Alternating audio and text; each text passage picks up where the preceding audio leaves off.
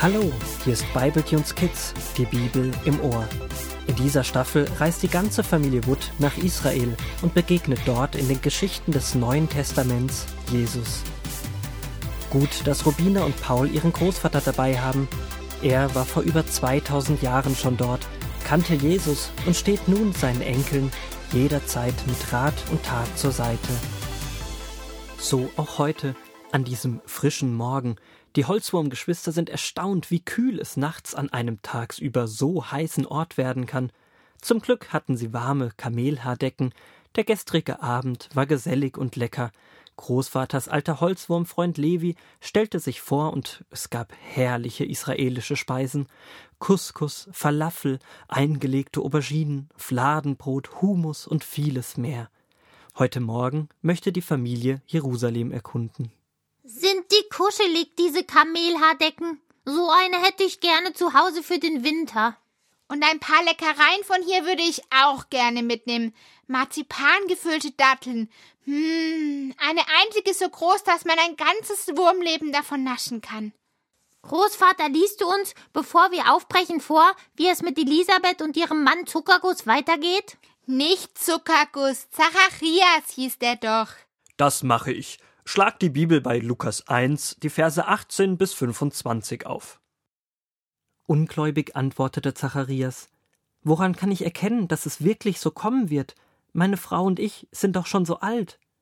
Da sagte der Engel: Ich bin Gabriel und ich stehe vor dem Thron Gottes. Er selbst hat mich gesandt, um dir diese gute Nachricht zu überbringen. Aber weil du mir nicht geglaubt hast, wirst du stumm sein, bis zu dem Tag, an dem dein Sohn geboren wird. Als Zacharias wieder aus dem Tempel kam, konnte er nicht mit den Menschen sprechen, die draußen auf ihn warteten. Da begriffen sie, dass er eine Erscheinung gehabt hatte. Als sein Tempeldienst einige Tage später zu Ende war, kehrte er nach Hause zurück. Seine Frau wurde tatsächlich bald darauf schwanger. Glücklich sagte sie, das hat Gott für mich getan. Die Menschen haben mich verachtet, weil ich keine Kinder bekommen habe, aber Gott hat sich um mich gekümmert und die Schande von mir genommen. Krass.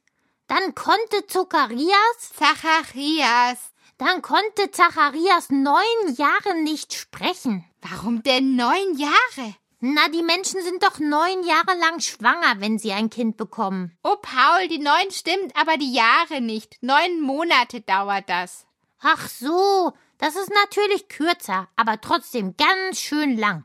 Uns fällt es ja schon schwer, neun Minuten nichts zu sagen. Das stimmt. Bestimmt hat er dann einen Block und einen Stift bei sich gehabt, um aufzuschreiben, was er sagen möchte. Oder er hat Zeichensprache gelernt. Großvater, warum wurde Zacharias so hart bestraft? Er hat doch nur nachgefragt, woran er erkennen kann, dass sie wirklich noch ein Kind bekommen. Es geht nicht um die Frage an sich, sondern was hinter der Frage steckt. Aha. Und was steckt dahinter? Wenn Rubina dir etwas erzählt, was sich unglaubwürdig anhört, dann glaubst du es vielleicht nicht. Aber wenn plötzlich ein Engel vor dir steht, mitten in der Kirche und dann auch noch sagt, Gott hat mich geschickt, er hat dein Gebet erhört, dann würdest du doch bestimmt glauben, was er sagt, oder? Davon gehe ich aus.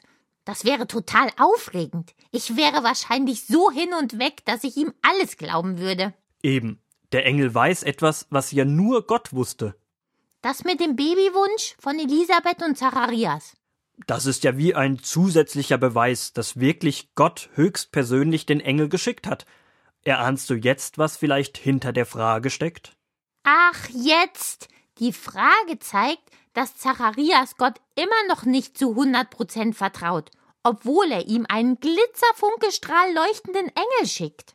Und um Zacharias zu zeigen, wie doof es eigentlich ist, nicht auf Gottes Wort zu vertrauen, bekommt er eine Art Denkzettel. Aber ich dachte, Gott ist nicht so fies.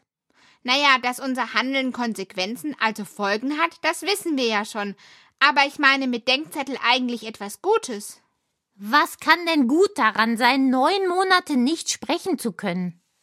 Ich glaube, es tat ihm leid. Und Denkzettel meine ich im Sinne von, nun konnte er viel nachdenken und sich vielleicht auch etwas für später aufschreiben. Und außer mit Gott konnte er jetzt neun Monate mit niemandem sprechen. Gott hört uns ja auch zu, wenn wir nur in Gedanken mit ihm sprechen.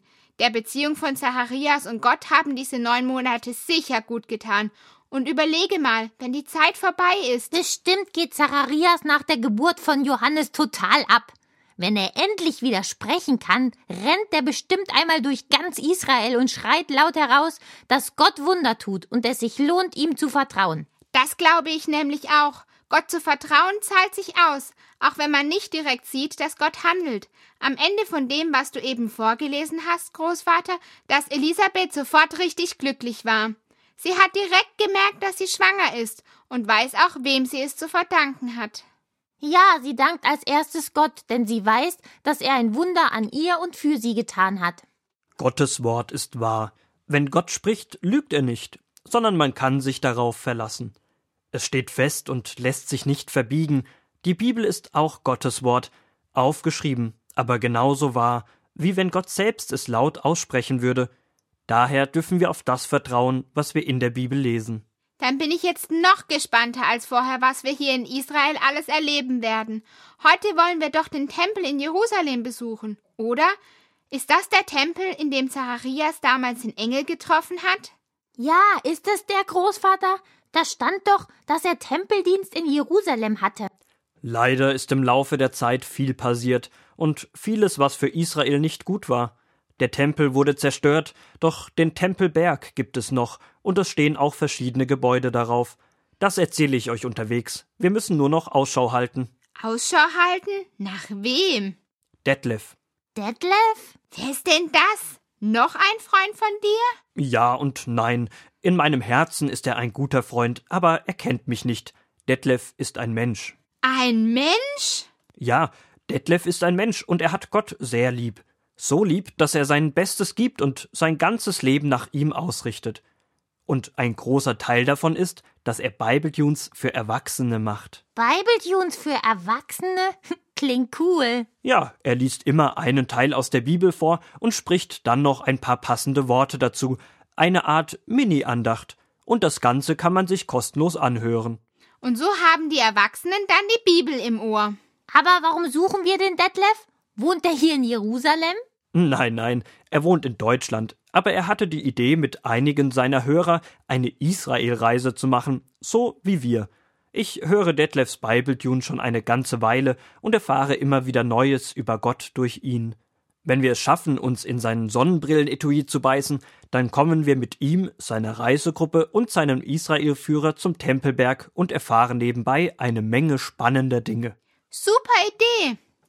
Ich kenne zwar Detlef nicht, aber ich sehe da vorne eine ganze Horde Menschen, die sich Pups ins Gesicht schmieren und so schwarze Turnbeutel dabei haben. Da ist doch das Bibletunes-Logo drauf. Oh, stimmt, nichts wie hin. Und so beeilen sich Rubina, Paul, die Eltern und der Großvater, um die Reisegruppe rechtzeitig zu erreichen. Ein sympathisch aussehender Mann mit einem fröhlichen Lachen im Gesicht setzt sich gerade seine Sonnenbrille auf und wird von Großvater als Detlef erkannt. Glücklicherweise ist das Sonnenbrillenetui aus weichem Holz und Familie Wood kann sich unerkannt festbeißen. Wenige Momente später geht es los.